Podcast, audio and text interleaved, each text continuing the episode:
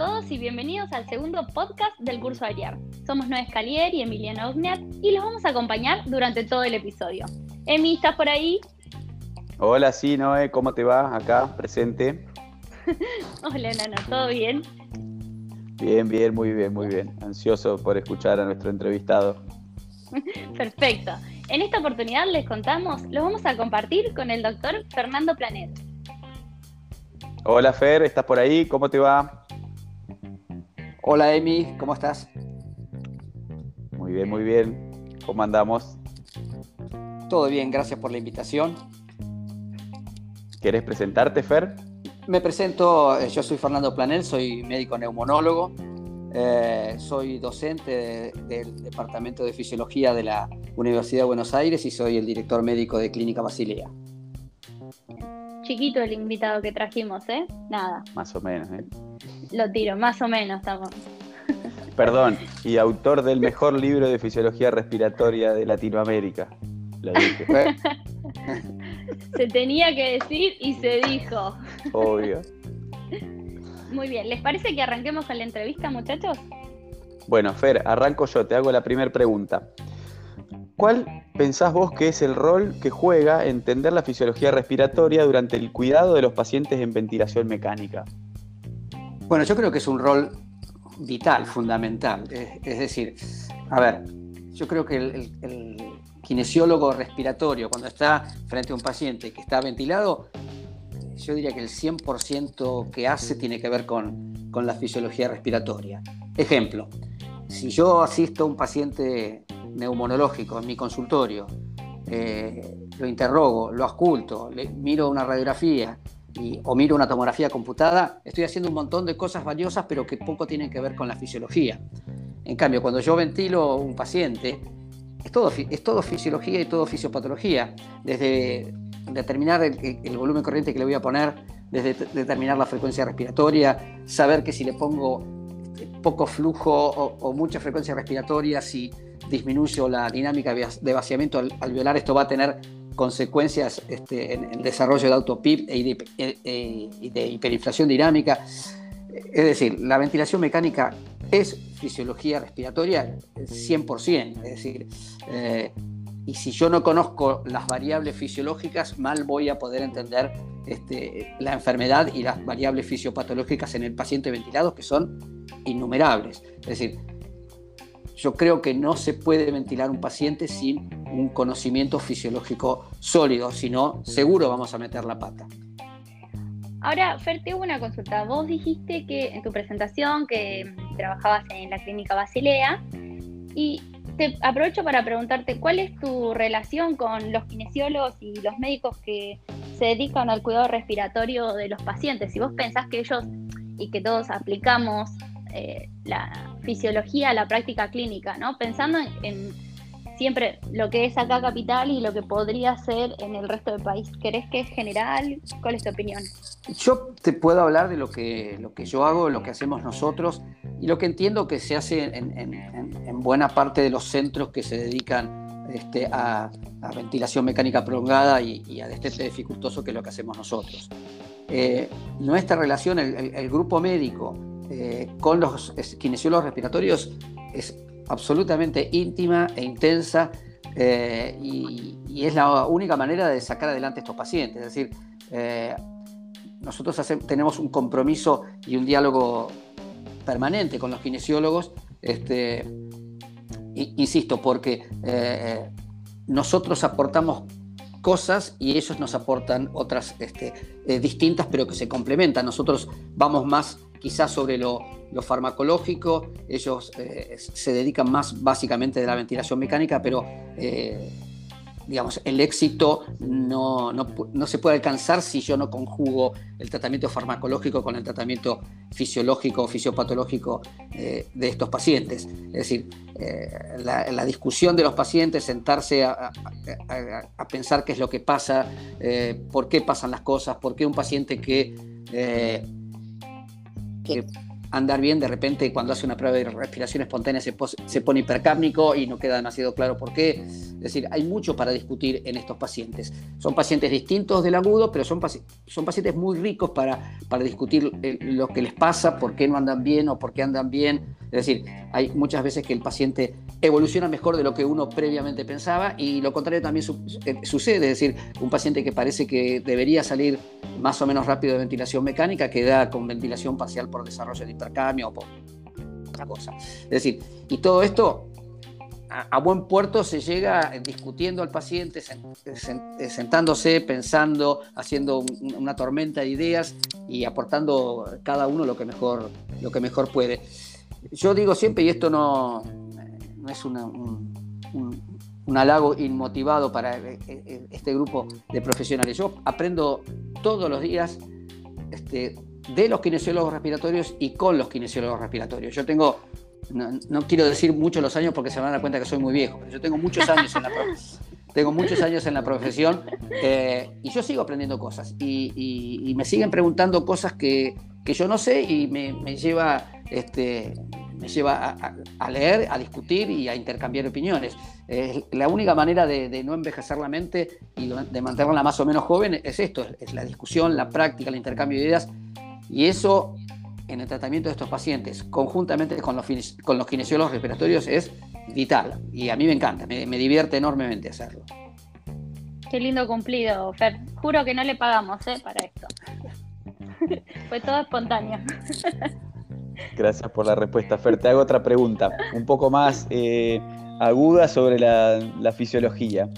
En los pacientes que tienen hipoxemia, ¿a vos te parece que es importante comprender los mecanismos de hipoxemia para el tratamiento de los pacientes con falla respiratoria aguda, ya que en definitiva todos tienen hipoxemia, pero ¿te parece que comprender el mecanismo que la origina puede generar algún, algún cambio en el, para entenderlo a la hora de, buscar mejorar esa situación? Eh, absolutamente. Yo, eh, si vos no te ofendés, cambiaría eh, el, concepto de hipoxemia por el concepto de hipoxia. ¿Por qué quiero decir esto? es real que la mayoría de estos pacientes están hipoxémicos, eh, o sea, tienen una disminución de la P2 en la, sangre arterial.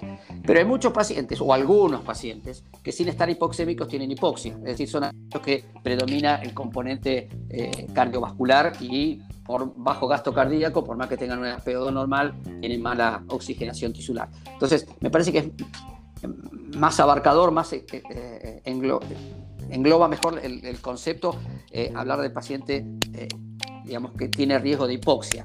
Eh, recordando que, los mecanismos de hipoxia y de hipoxemia tienen que ver con tipo ventilatorio y fallas de tipo cardiovascular. Es decir, yo puedo tener al paciente perfectamente bien ventilado con los parámetros óptimos y si está profundamente anémico o tiene bajo gasto va a estar hipoxémico por más que tenga una PO2 supranormal.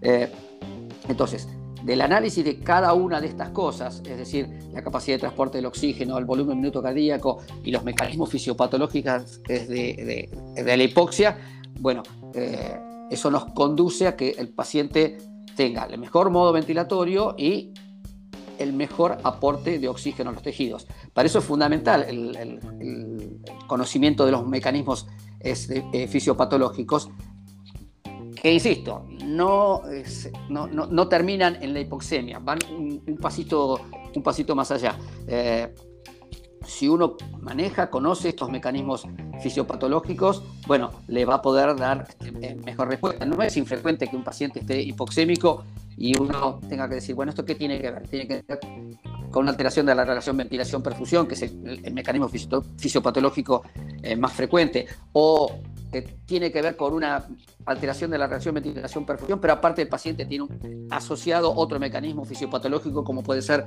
la, hipoventilación alveolar. Esto, bueno, es bastante frecuente este, de ver en, algunos pacientes, sobre todo aquellos que tienen alteraciones neuromusculares. Es decir, las causas de la, de la hipoxemia y de la hipoxia casi siempre son multifactoriales y, el desglose de cada uno de los mecanismos que tiene que ver con la hipoxemia o con la hipoxia, bueno, sirve para entender lo que está pasando y si yo entiendo lo que está pasando me va a ser mucho más fácil solucionarlo.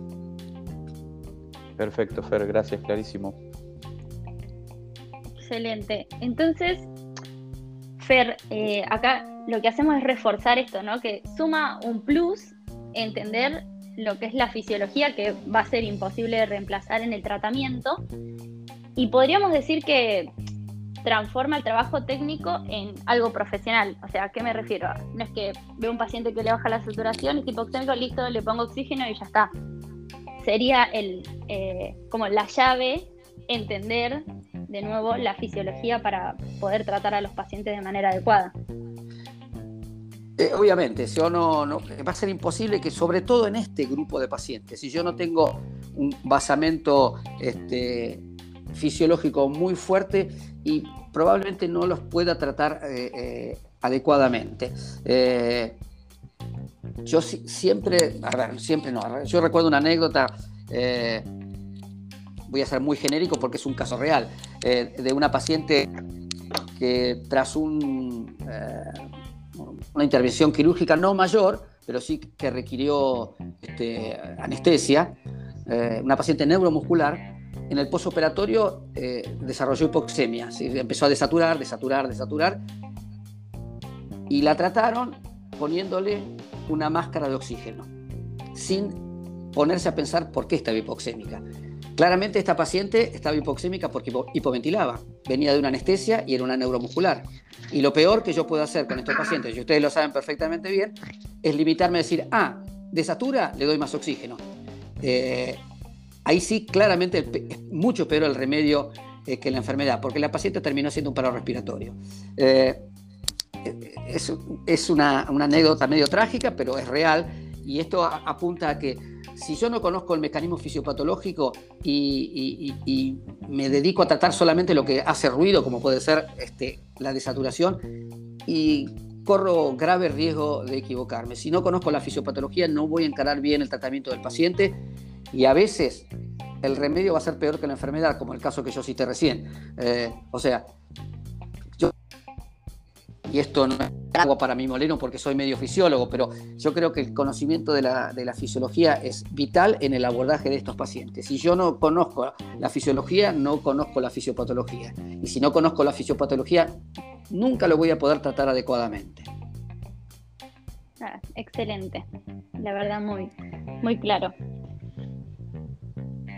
Me parece muy bien, Fer, que tires agua para tu molino porque estamos del mismo lado es la base de todo y si no, no, comprendemos los mecanismos que, suceden por ahí abajo, no se puede tomar conducta adecuada seguro. Así que gracias por reforzar esos conceptos.